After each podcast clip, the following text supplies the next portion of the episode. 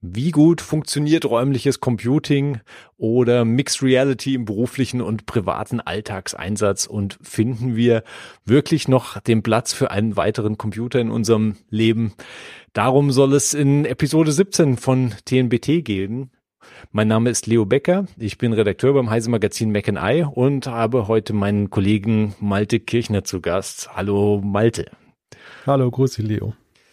Ja, du hattest den direkten Vergleich zur die, die Freude mit der Vision Pro schon mal für 30 Minuten hantieren zu können und hast so auch den direkten Vergleich äh, gerade jetzt zum zur Quest 3, die halt im Moment so das Headset ist, mit dem man schon mal einen Eindruck von Mixed Reality und äh, vor allem diesem Pass-Through-Modus äh, erhalten kann, der die Real Realität, die Außenwelt zu einem durchschleust über die über das Kamerasystem.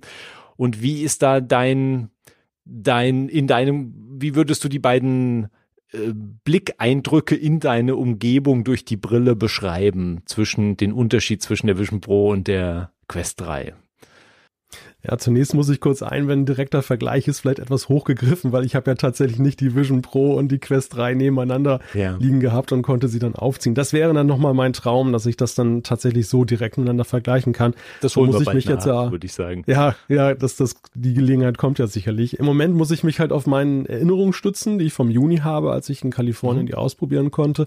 Aber es ist schon so, dass die Vision Pro dieses Pass-Through nochmal in einer ganz anderen Güte halt gezeigt hat. Also mhm. dieses ähm, bei der Quest 3 die ich jetzt auch privat besitze und jetzt sehr intensiv genutzt habe, fällt ja schon stets auf, dass man jetzt dann ein Computerbild betrachtet. Das ist ja mhm. immer noch an vielen Ecken und Kanten pixelig oder es ist zumindest ein bisschen kantig und man vergisst niemals, dass man da durchguckt. Während das bei der, bei der Vision Pro schon etwas anders war. Also da war es ja so, dass das Bild zwar insgesamt dunkler war, aber man hatte schon den Eindruck, dass man tatsächlich wirklich die Realität als wenn man die durch eine Fensterscheibe betrachtet. Insofern ist das schon nochmal Next Level, was ja angesichts des Riesenpreisunterschiedes ja aber auch hoffentlich zu erwarten ist, dass das dann Next Level ist. Ja, ja, das ist natürlich der, der Hauptpunkt und Unterschied zwischen den Headsets, der natürlich sich in der technischen Natur der, der Linsen und natürlich auch der Displays, der verwendeten Displays in der Auflösung spiegelt.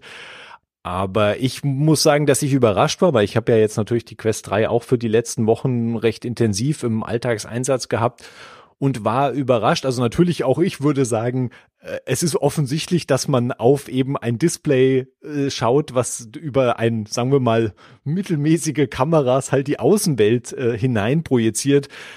Aber zugleich, wenn du dich in einer gewohnten Umgebung befindest, wie halt deinem Büro oder der eigenen Wohnung, dem eigenen Zuhause, dann habe ich das Gefühl, dass das Gehirn oder zumindest mein Gehirn diese Imperfektionen sehr schnell ausgeblendet hat, weil ich halt diese Umgebung, man, man nimmt ja viel dann auch nur peripher wahr, ähm, einfach als gegeben angenommen hat und aber sich auf die digitalen Elemente, die eben plötzlich vor mir dann in diesem Raum erscheinen, konzentriert haben.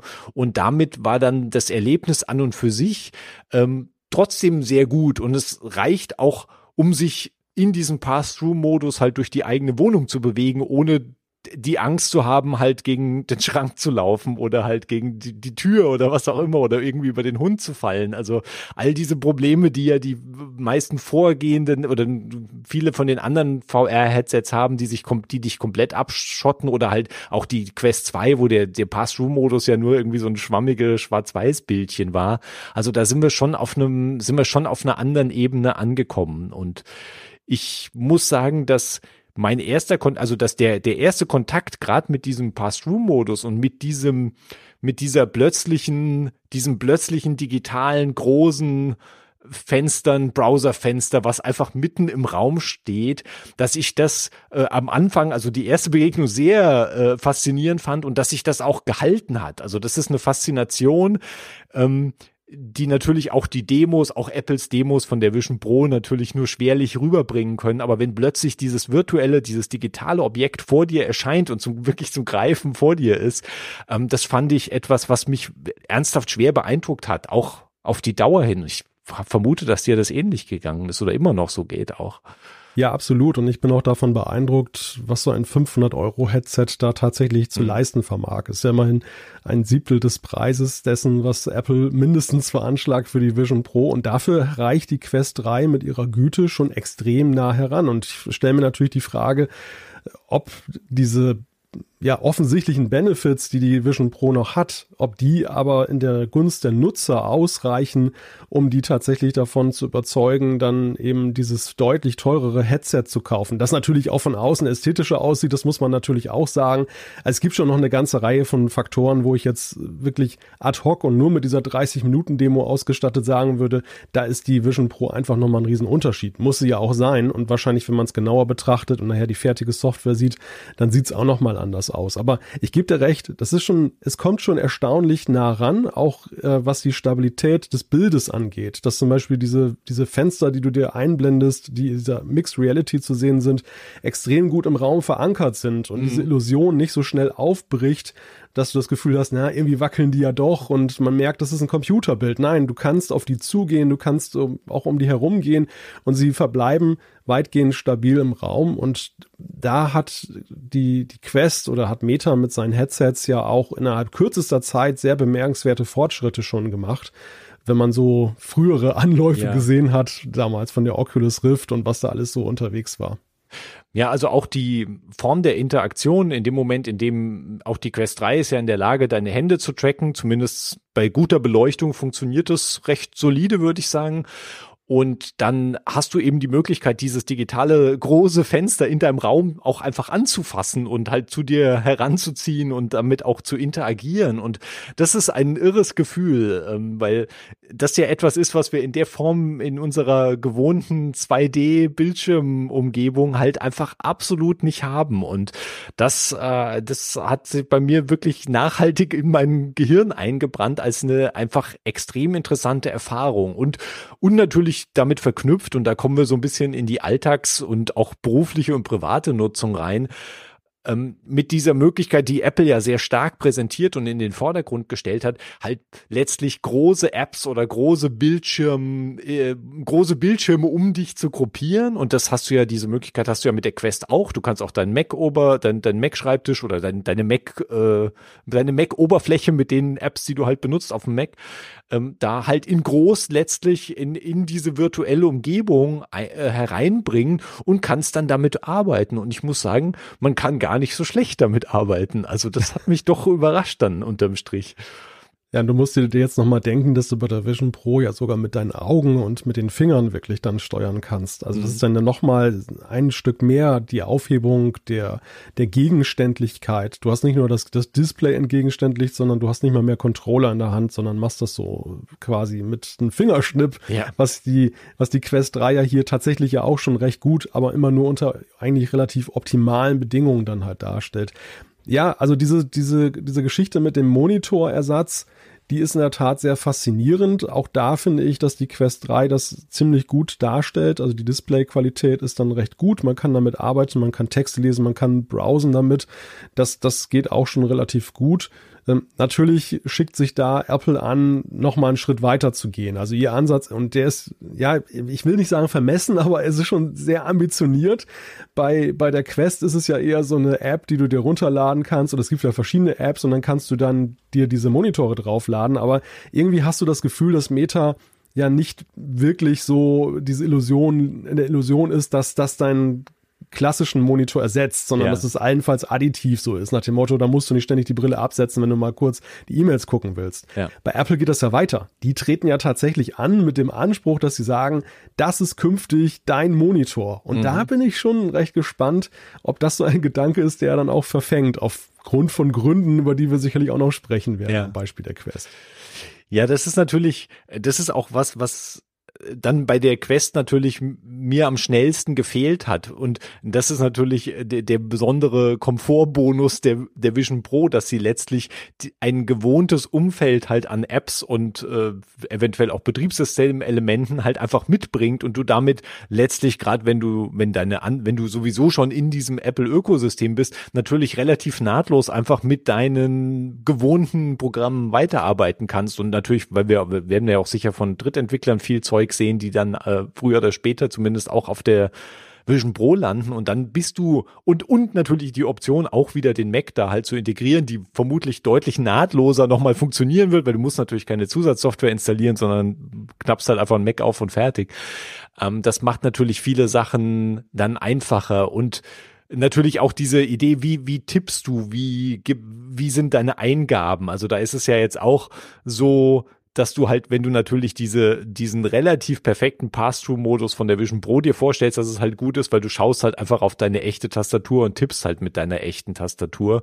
Ähm, und da ist es bei der, bei der Quest ist es so, da musst du schon eigentlich blind tippen können, weil alle Verbindungsmöglichkeiten sind halt so komische Krücken. Es gibt so eine virtuelle Tastatur, die soll sich über deine echte Tastatur legen. Da gibt's auch irgendwie Apples Magic Keyboard, aber so von 2019 und englisches Tastaturlayout. Also das sind auch noch ältere, so Soft, eher so Softwareleichen bei, bei Meta, habe ich das Gefühl. Ähm, sie arbeiten da offensichtlich dran, aber da, da fehlt im Moment viel. Ähm, und das ist natürlich ein Schlüsselmoment. Also, wenn, wenn du blind tippen kannst, ist es okay, weil dann tippst halt einfach auf deine Tastatur vor dich hin und es hat schon funktioniert.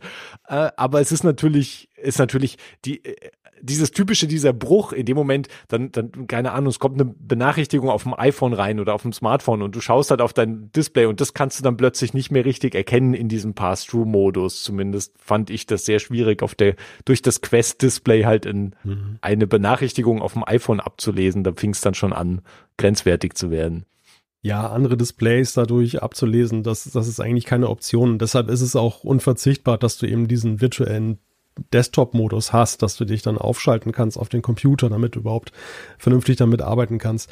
Ja, aber das ist eigentlich auch so ein Punkt, der mir gleich sehr krass aufgefallen ist als Unterschied zwischen dem Ansatz von Meta und Apple. Das, wie du ja sagtest, Apple fährt da so die gewohnte Welt in diese Mixed Reality hinein, mhm. diesen Ansatz des räumlichen Computers, wo, wo, ja viele drüber lachen, dass sie sagen, ja, die Begrifflichkeit ist ja schon ziemlich hochtrabend. Ja. Aber wenn man sich die Software anguckt, Vision OS und wie sie das präsentiert haben, dann ist es schon wirklich erkennbar, dass sie wirklich das als Computer denken und auch so aufbauen vom ganzen App-Angebot her und von der ganzen Struktur her, während ja eben die Quest 3 eher so im Gewand einer, ja, Spielekonsole, so wie so eine Playstation Richtig, daherkommt, ja. die dann nebenbei noch einen Browser hat und hier dies mhm. noch kann und das noch kann. Aber man hat nicht so das Gefühl, dass das wirklich ein Herzensanliegen von Meta ist, diese professionellen Anwendungen jenseits der Spiele zu ermöglichen mhm. oder der immersiven ähm, Videoerlebnisse.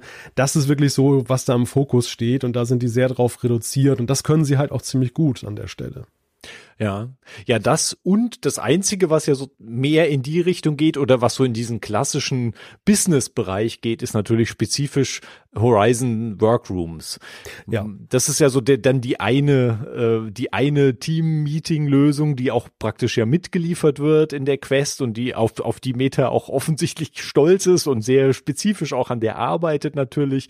Äh, die haben wir jetzt heute Morgen auch noch mal zusammen ausprobiert und die ist natürlich schon ein interessantes Element sind. Und ähm, da finde ich immer wieder bemerkenswert, dass vor allem Apple bis jetzt noch so wenig gezeigt hat davon, wie sie sich diese Form von Meetings eigentlich vorstellen mit der Vision Pro. Also es klar, wir, sie haben die Ansätze gesehen mit den mit den digitalen Avataren und so weiter, aber die, so ein richtiges Welt, eine richtige Welt und so einen richtigen Raum, in dem du dich da bewegst, den kennen wir eigentlich noch nicht, außer so ein bisschen FaceTime-Fensterchen, die halt mhm. so rumschweben dann. Aber ähm, Horizon Workrooms ist ja wirklich so, dass du halt eben in diesem virtuellen äh, 3D-Meetingraum sitzt, auch eben jede Person mit Headset sitzt halt als eine, sagen wir mal, Memoji-artige, als Comic-artiges Avatar halt neben dir und Handtracking, ja, wir konnten uns winken und wir konnten High Five, äh, ja, also Business Meeting immer High Fives geben und so eine Art Handschütteln konnten wir auch machen. Fistbumps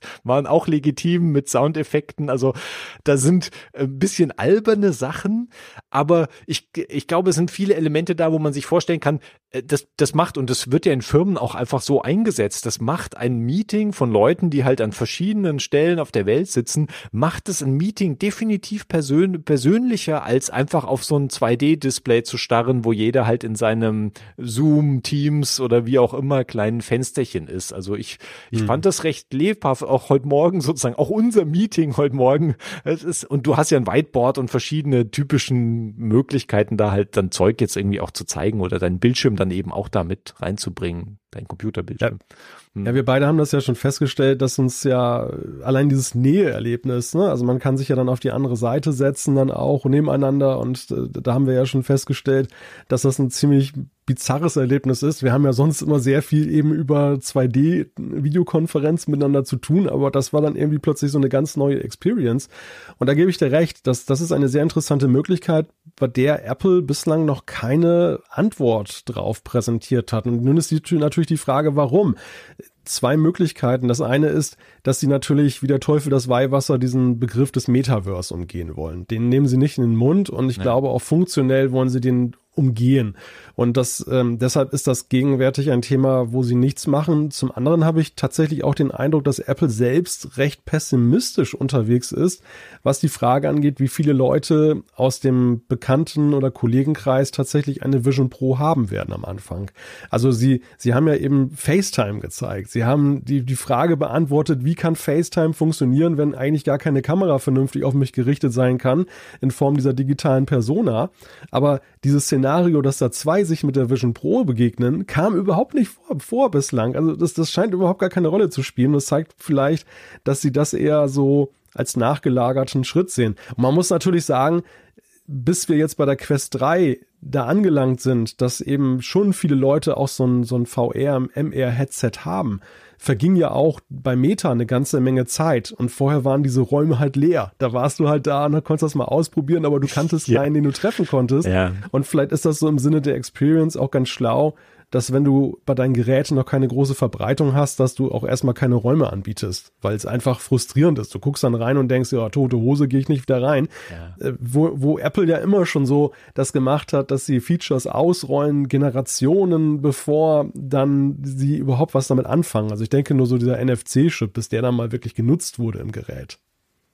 Ja, ja, da ist wirklich noch sehr, sehr vage Grundlagen, die man gerade so in der Zukunft sich vorstellen kann, wie das bei Apple dann auch umgesetzt wird. Aber wer auch diese Erfahrung natürlich mit der, die, es ist ja, es gab ja im Vorfeld von der Vision Pro, von der, von der Präsentation, gab es ja viele Spekulationen, auch dass eben diese Figuren oder die Apple eben auch auf Memojis ganz klassisch setzt, um dich halt zu repräsentieren in diesen Videocalls. Und dann haben wir halt gesehen, nee, sie wollen halt wirklich auf ein relativ realistisches Abbild Bild der Person eben diese digitale Persona setzen, dass du dich halt letztlich einscannst mit der, mit der Vorderseitenkamera von der Vision Pro und dann halt ein digitales Abbild deines echten Gesichtes halt erstellt wird und nicht einfach so ein comicartiges, äh, ich baue mir jetzt hier meine Nase und meine Haare und meine Ohrringe oder was auch immer man sich dann als Accessoires da noch anhängen möchte. Du warst zum Beispiel heute im Meeting, warst im T-Shirt, während ich im Business-Kostüm war. Also insofern äh, kann man ja,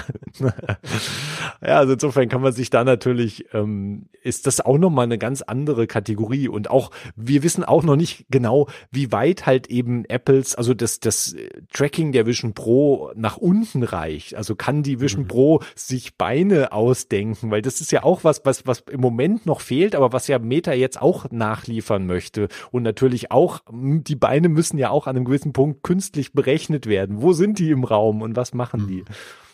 Ja, bei Meta ist natürlich das so, dass ihr Ansatz, den sie bislang gewählt haben, ja schon recht comichaft ist. Und ähm, da natürlich so im Kontext von Business die Frage ist, sag ich mal, hipste, hippe Startups und Startup-Unternehmen haben da sicherlich kein Problem damit, dass dann alle so wie in so einem Comicbuch aussehen. Aber ich kann mir jetzt zum Beispiel in einem DAX-Konzern das schwerlich vorstellen, dass das dann eben für größere, wichtige Anlässe genutzt wird. Und, und Apple verfolgt ja schon einen Ansatz, der da eher dann diese Zielgruppen in den Fokus nimmt. Aber wie kann der aussehen? Also wie, wie gut muss die Auflösung dann auch der Sensoren sein, was die, was das Darstellen der, dieser Personas angeht, dass das nicht so ins Lächerliche gezogen wird? Also da kann ich, kann ich tatsächlich auch gar nicht drauf wechseln, äh, in welchem, welcher Verfassung eigentlich die Technik ist, dass sie das darstellen kann, weil natürlich auch unglaubliche Verarbeitungsleistungen da nötig sind und auch ja in der Konnektivität, auch jetzt, sag ich mal, die, die Datenmengen, die da fließen, um das dann zu allen Gesprächspartnern zu, zu transferieren. Aber das ist sicherlich eine spannende Zukunftsfrage, wie, wie das da weitergeht. Ja, vor allem, weil das Potenzial halt für Desaster so groß ist. Also wenn einfach nur die Mundbewegung falsch interpretiert wird und statt zu lächeln, ziehst du halt den Mund nach unten oder wirkst aggressiv oder deine digitale Persona wirkt aggressiv, während du eigentlich fröhlich schaust und ähm, das ist also da, da ist so viel Potenzial für furchtbare Missverständnisse und, und auch schreckliche Meeting-Desaster und dadurch, dass es plötzlich halt so nah und persönlich wirkt und du halt eben aber nur dieses digitale Abbild von dem Gegenüber, egal ob das jetzt comicartig oder realistischer ist, gerade wenn es realistischer ist, muss es ja noch besser sein, weil bei dem comicartigen sagst du noch, ja gut, ist sowieso ein bisschen albern hier dieses Meeting, ähm, dann, dann lässt sich da vielleicht über manche Imperfektionen auch hinwegsehen, aber wenn du da sozusagen diese digitalen Avatare oder Personas äh, benutzt, dann ja, dann sollte es schon gut aussehen. Naja, was glaube ich klar ist, dass bei der Quest, und du hast es vorhin auch schon angesprochen, bei der Quest eben im Fokus steht, natürlich jetzt schon länger und bei der Quest 3 auch wieder ist halt das, der, der Entertainment-Bereich und vor allem natürlich der Spielebereich. Und da ist ja etwas, äh, wo das Angebot sehr groß ist ähm, im, im Quest Store und wo Apple bis jetzt ja auch noch sehr wenig gezeigt hat. Es gibt ja eigentlich nur zwei, drei Spiele von Drittentwicklern, die bis jetzt angekündigt sind und wo die Vision Pro natürlich auch damit zu kämpfen hat, dass halt eben keine Controller beiliegen, weil die hast du, kriegst du ja bei der Quest natürlich mit in der Packung. Sind auch gute Controller, würde ich sagen, oder zumindest äh, da kann man, kann man gut, funktionieren gut in dem, im Spielkontext und auch für die verschiedenen Steuerungsszenarien. Ähm, da, also ich weiß immer noch nicht genau, wo wir da mit Apple am Schluss landen mit diesen Spielen.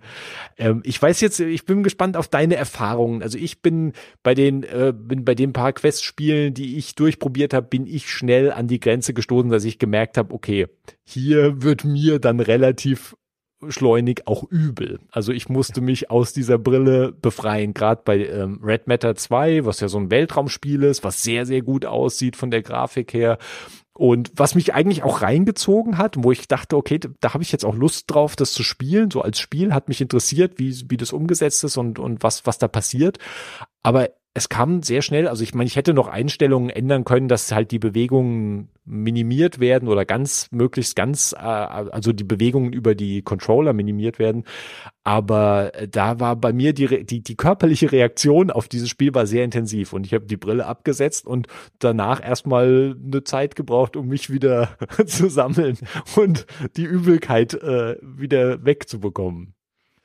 Ja, das ist ja ein Problem, was ja, was ja viele plagt, die jetzt mit bislang mit VR oder MR-Headset zu tun hatten, dass da eben in bestimmten Anwendungen eine Übelkeit einsetzt. Und da sagt ja Apple, dass sie sehr viel Augenmerk darauf gelegt haben bei der Entwicklung äh, einerseits der Display, also der verwendeten Displays in Verbindung mit der Sensorentechnik, dass das eben bei der Vision Pro ausgeschlossen werden kann ist das gelungen? Das kann keiner von uns so wirklich mhm. beurteilen, weil das, was wir in den Demos gesehen haben, war einerseits da sehr kurz und sehr begrenzt und wie du schon sagst, dieser Effekt setzt ja dann gerade bei intensiverer und längerer Nutzung dann häufig ein.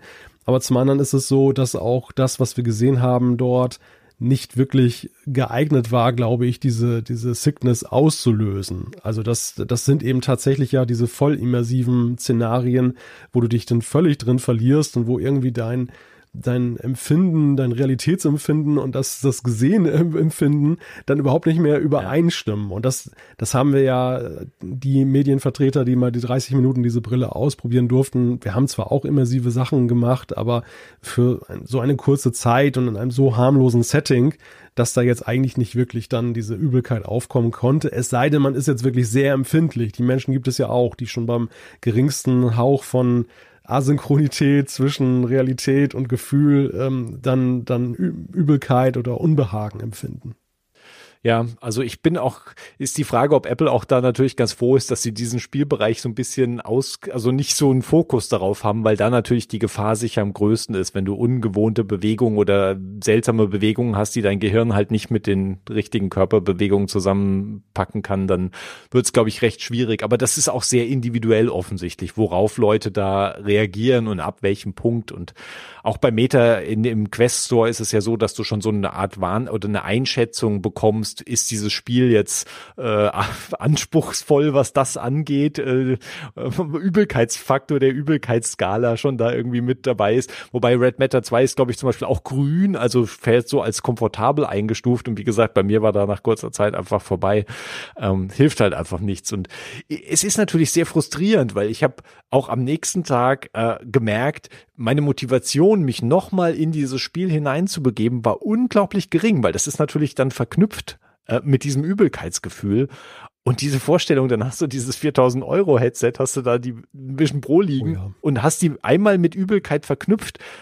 Das ist schon was, was, glaube ich, Apple sehr stark versuchen wird zu vermeiden, wenn sie es denn können. Ich glaube, im Pass-Through-Modus ist es relativ gut, weil da bist du sehr verankert in deiner Realität, in dem, in der, in dem, deinem physischen Umfeld und daher habe ich relativ wenig Befürchtungen, muss ich sagen.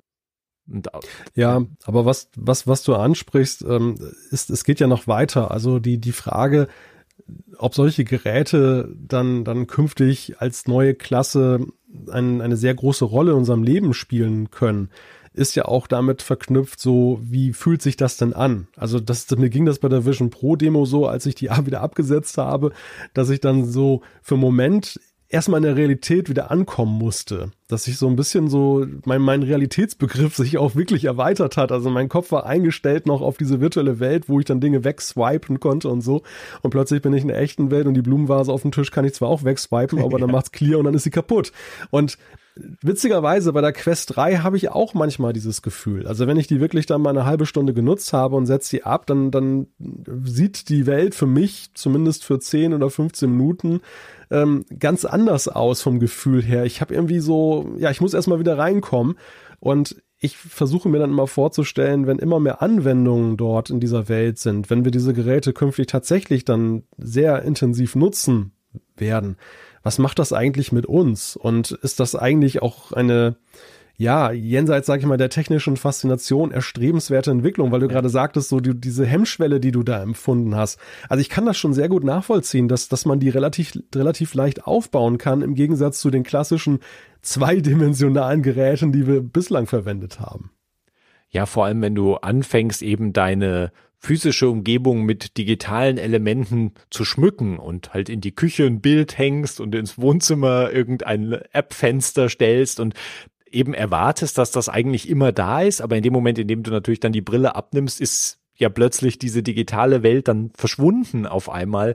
Das kann, glaube ich, schon auch desorientierend sein an einem gewissen Punkt. Also da bin ich auch sehr neugierig, wie wir da langfristig mit umgehen werden, wenn diese Form von Geräten tatsächlich im größeren Stil in unsere, in unseren Alltag Einzug halten. Also ich glaube, da sind noch einige Fragen sehr ungeklärt, was das mit uns macht und überhaupt mit der Wahrnehmung äh, der, der Umwelt. Und äh, im Moment ist es ja so, dass natürlich bei auch die Quest sowieso weil die natürlich noch viel stärker wie ein klassisches VR-Headset aussieht, dass das ja Geräte sind, die du eigentlich für dich selbst allein in einem Raum, das war ja auch ein Vorwurf, den natürlich äh, Apple zu hören bekommen hat, dass ja die Demos alle, das war immer nur eine einzelne bisschen vereinsamt wirkende Person zu sehen, die halt mit ihrer Vision Pro allein auf einer großen Couch in einem großen Zimmer saß und irgendwie traurig äh, Kindervideos angeschaut hat, wo man gesagt hat, ja, okay, die Familie ist schon längst weg, ja, die hat, den, hat schon längst ausgezogen und will da nichts mehr mit zu tun haben.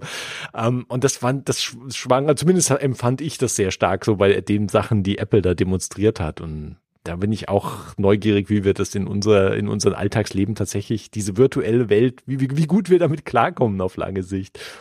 Ne, man muss ja sehen, diese Geräte treten ja, auch wenn das jetzt nicht das Werbeversprechen der Hersteller ist, aber du merkst es halt in der Machart, diese Geräte treten ja an, ein Teil unseres Lebens zu werden. Also diese Erweiterung der Realität, dort wo sie Nutzwert bringt, tritt ja an, eigentlich da zu bleiben.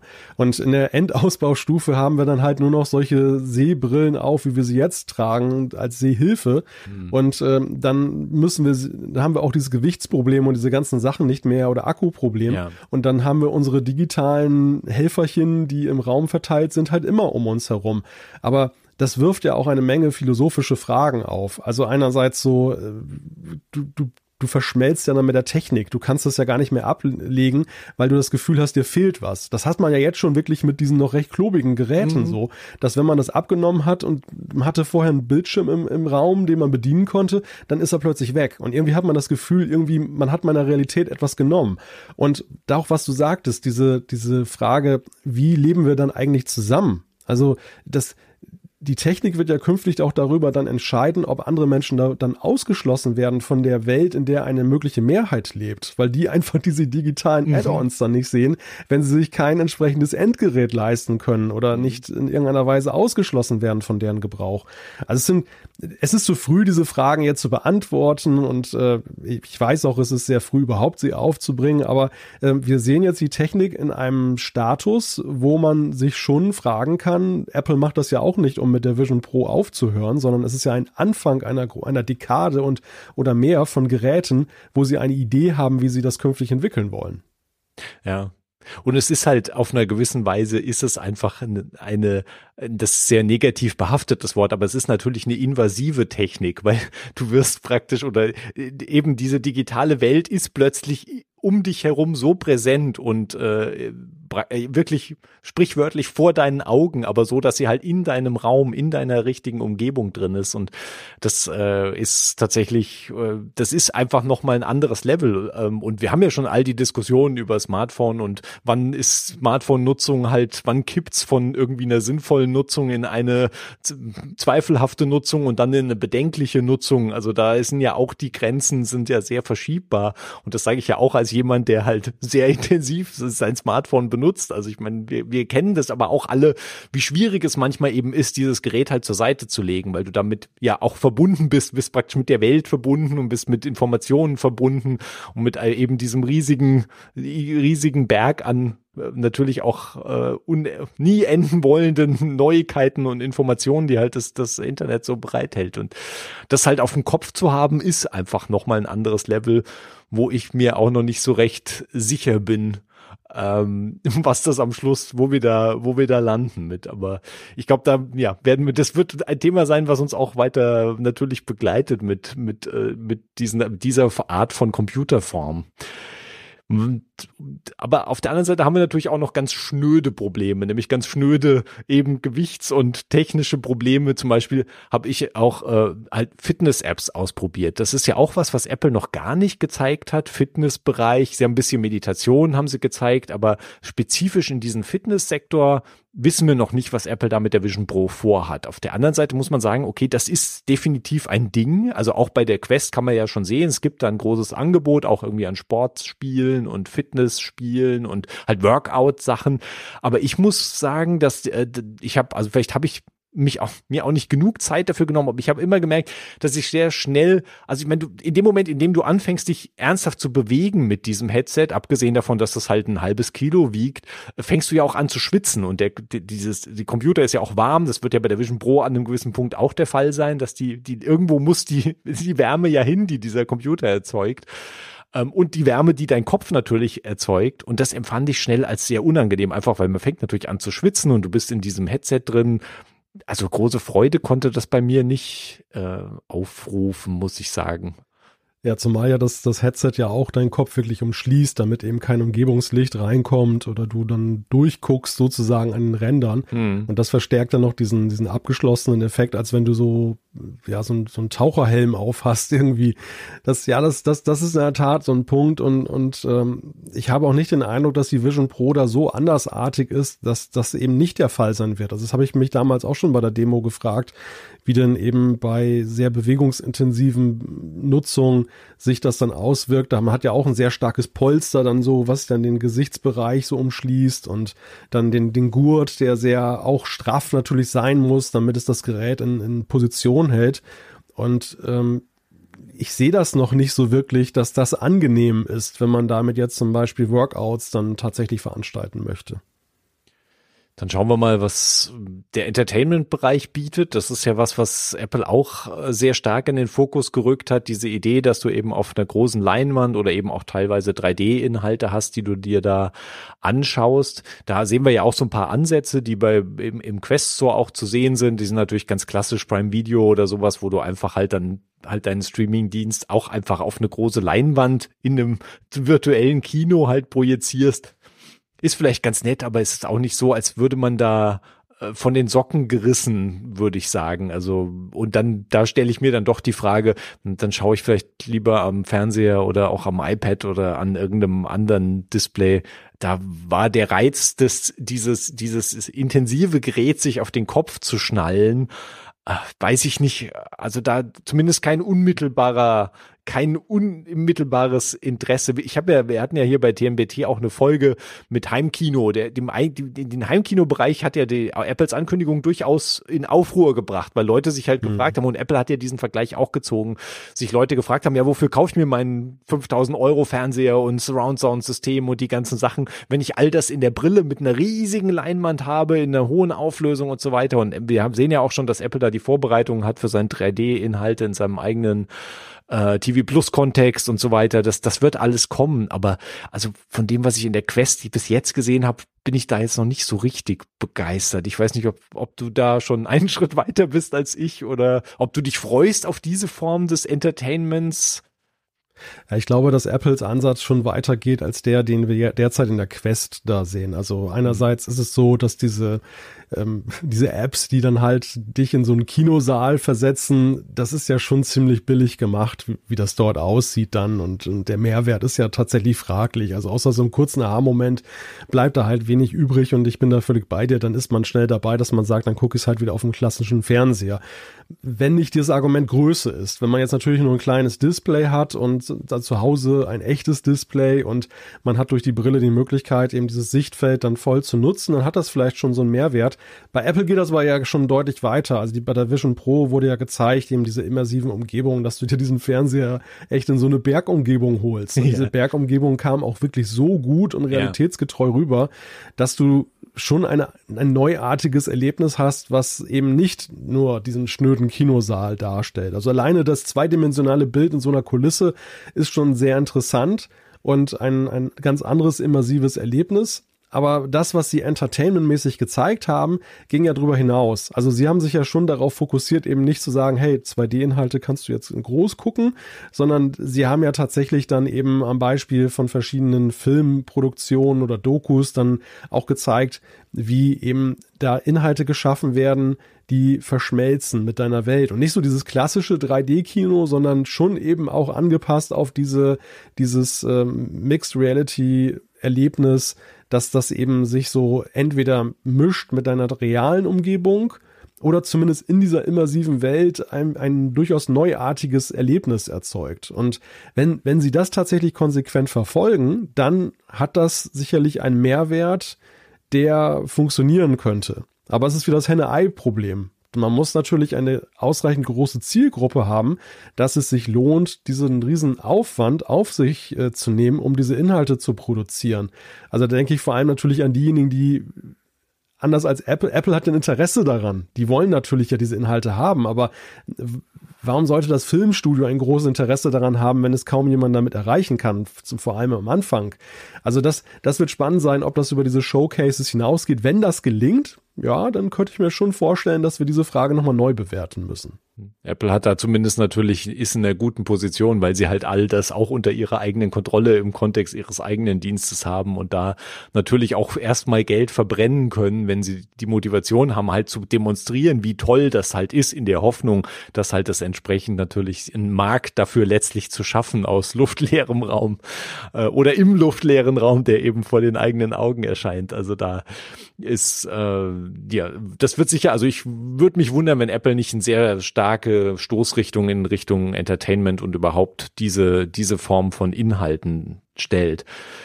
Dann hatten wir gesehen natürlich, dass eben man jetzt mit dem iPhone 15 Pro ja auch schon anfangen kann, Spatial Videos zu machen, ähm, mit der, mit der, mit mit der Beta, derzeit noch Beta von iOS 17.2, die ja bald auch äh, in finaler Form äh, raus ist. Man braucht natürlich eben iPhone 15 Pro oder 15 Pro Max sind die einzigen Geräte, die es äh, unterstützen. Und äh, Apple, naja, ich will nicht sagen trickst, aber sie sind natürlich auf die Limitierung des Kamerasystems, äh, über die kommen sie halt auch nicht heraus. Das heißt, sie müssen natürlich zwei Objektive benutzen, die sehr nah aneinander sind äh, und halt vor allem eins dieser beiden Objektive, also das Weitwinkel oder Ultraweitwinkel, äh, was ja auch von der Qualität von der Qualität her natürlich ein bisschen dürftiger ist äh, in, in, in dem Kamerasystem und damit hast du natürlich eine Einschränkung, was die Auflösung angeht. Also du kannst halt nicht in 4K filmen, sondern im Moment halt in 1080p und ich glaube 30 Frames ist auch Limit. Also du bist technisch eingeschränkt, was deine Special Videos äh, aktuell angeht die kann man auch mit so einem, mit einer Konvertier-App kann man die auch irgendwie auf die Quest 3 im Moment bringen.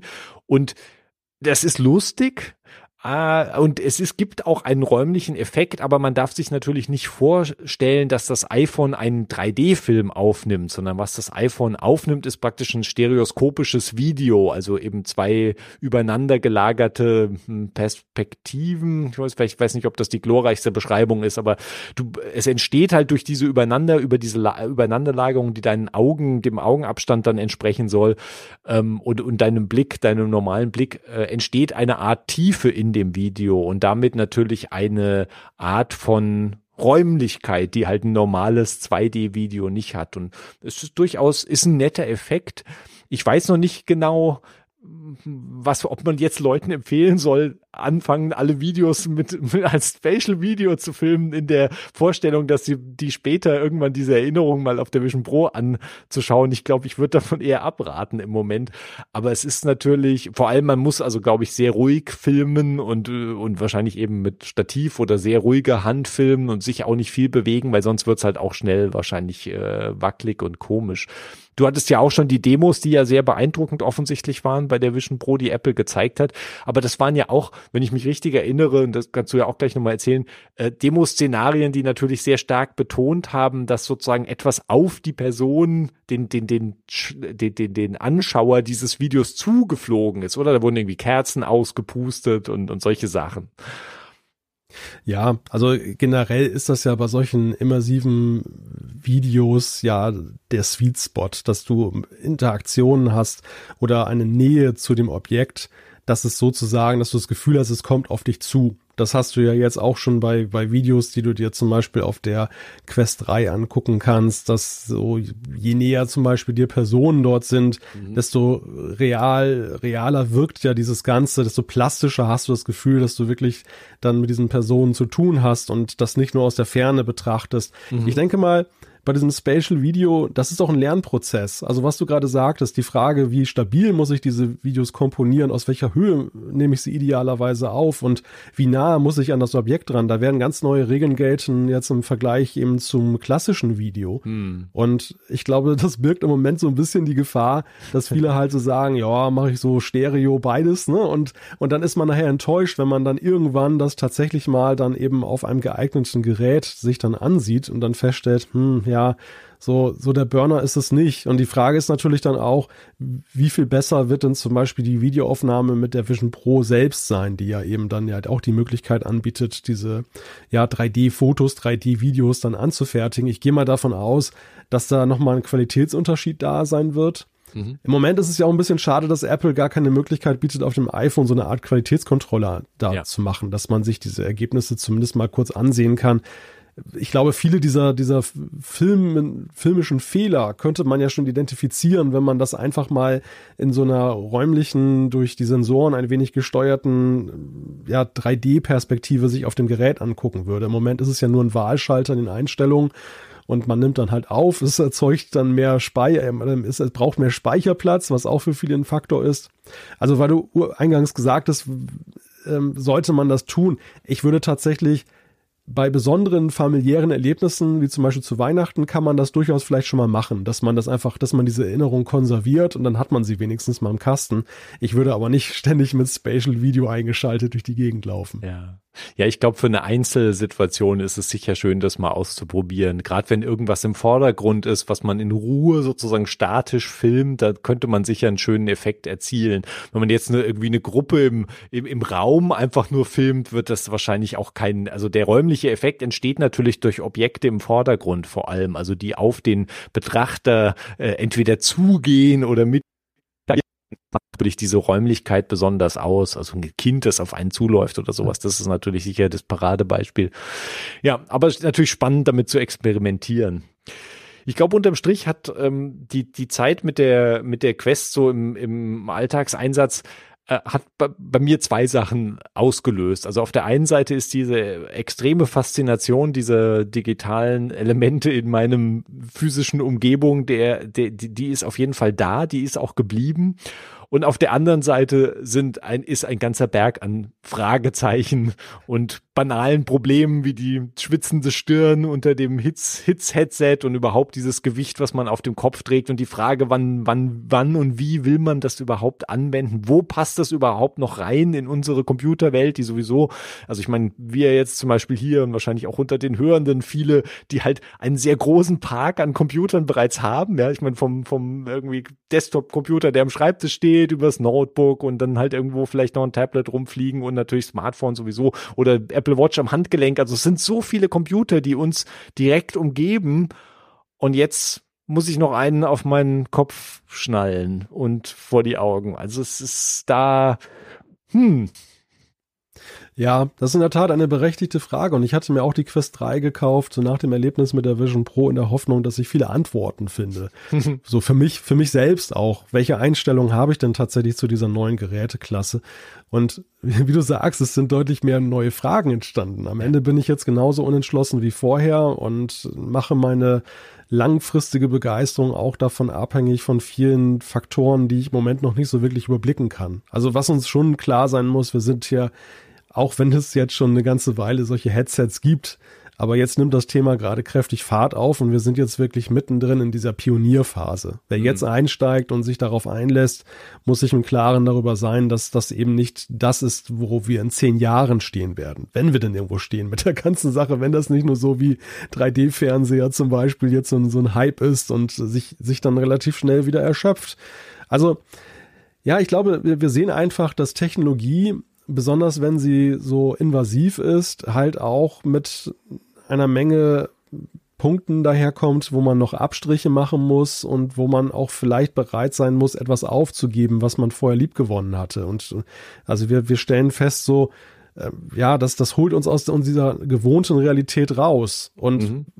man sieht halt, nicht alles ist schlecht, was in der jetzigen Realität dann da so ja. war. Und, und äh, man wertschätzt dann manchmal auch das klassische Gerät mit Display dann wieder, weil man einfach ja. auch sich bestimmte Dinge auf Distanz halten kann damit. Ja. Also äh, wir sind in, in so einem ja, in so einem Übergang im Technikzeitalter, denke ich manchmal, wo, wo wir auch definieren müssen, wir haben jetzt einfach viele Möglichkeiten, die wir vorher nicht hatten.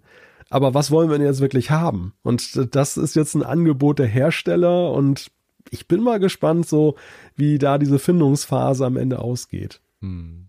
Also ich denke auf jeden Fall, dass die Quest 3 unterstreicht, dass man zu einem deutlich niedrigeren Preis auch technisch schon was relativ beeindruckendes auf die Beine stellen kann. Also die Vorstellung, die Quest 3 mit Vision OS zu betreiben, auf dem du halt das Ökosystem äh, von Apples Apps und dem Dritt-App Angebot hättest, wäre sehr interessant für mich, weil das nochmal einen ganz anderen Einblick gäbe und das natürlich auch den, den Fokus der Apps verschieben würde. Aber jetzt, ich glaube, das macht natürlich auch sehr realistisch, dass wir auch bei der, der Vision Pro oder die, die Vision, die dann später hinterherkommt, auch, dass, glaube ich, Apple sehr viel Hebel noch hat, wie sie am Preis drehen können, je nachdem, wie, wie sehr sie dazu bereit sind. Tja, und was halt diese Brillen dann mit uns halt auslösen und machen und äh, dass ob wir am Schluss dann doch irgendwie lieber auf diese Distanz zum froh sind über die Distanz, die wir zum Smartphone, zum 2D-Bildschirm haben und das Smartphone kann man halt sehr einfach, aber am Schluss kann man auch die Brille, kann man sich auch vom Kopf reißen und irgendwo in die Ecke legen und äh, die Welt wieder in seiner, in ihrer physischen äh, Sache normal wahrnehmen. Jo, ich glaube, so blicken wir wie immer vorsichtig optimistisch in diese Zukunft, die da auf uns zurollt und schauen, was, was die Auswirkungen davon sind, wenn es dann soweit ist und wenn natürlich auch mit Apple dann der nächste große Player in diesem Markt halt wirklich anfängt, Fuß zu fassen. Ja. Malte, vielen Dank äh, für deine Zeit. Vielen Dank fürs Zuhören. Wir nehmen Kritik, Feedback, Fragen, alles gerne an podcast.mcandI.de schicken und dann sagen wir für heute Tschüss und bis bald. Ciao Malte. Tschüss.